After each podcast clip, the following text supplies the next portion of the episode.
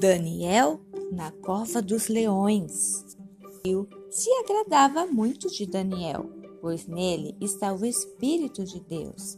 Mas os governadores do reino queriam achar alguma falha em Daniel para colocá-lo contra o rei. Então, eles criaram uma lei que dizia que todo homem não deveria adorar a nenhum Deus, mas somente ao rei. Aquele que desobedecesse à lei seria lançado na cova dos leões para ser devorado. Levaram-na até o rei, que aprovou a lei. Aqueles homens vigiavam Daniel e viram que ele adorava o Senhor Deus. Então denunciaram o rei para que Daniel fosse jogado aos leões.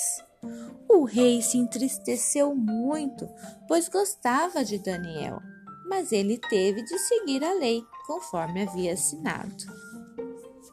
Na cova dos leões, durante a noite, o Senhor Deus enviou um anjo que fechou a boca dos leões e nada aconteceu a Daniel. Logo pela manhã, o rei foi até lá e viu que Daniel estava vivo. O rei se alegrou muito e escreveu a todos os povos que o Deus que Daniel servia era o Deus vivo e verdadeiro.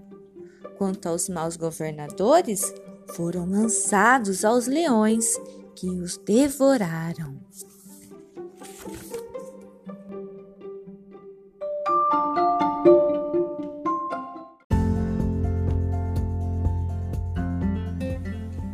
Jonas e o grande peixe. Deus falou com Jonas e mandou que fosse à cidade de Nínive, pois o povo daquela cidade estava em meio a muitos pecados. Jonas, porém, desobedeceu a Deus, pegou um barco e foi para outra cidade, chamada Tarsis.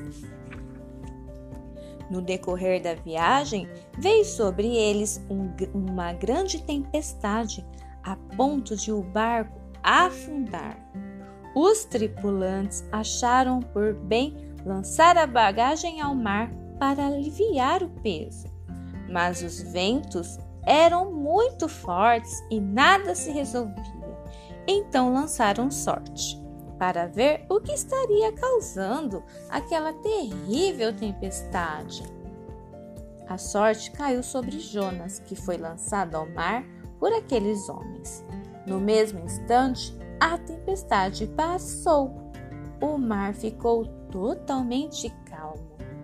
No mar, Jonas foi engolido por um grande peixe. Dentro do peixe, Jonas reconheceu que havia errado e orou e pediu perdão a Deus pela sua desobediência. Jonas ficou três dias dentro do peixe. Depois disso, o peixe o vomitou na praia, onde ficou em segurança. Agora, Jonas havia tomado uma decisão: sempre obedecer a Deus.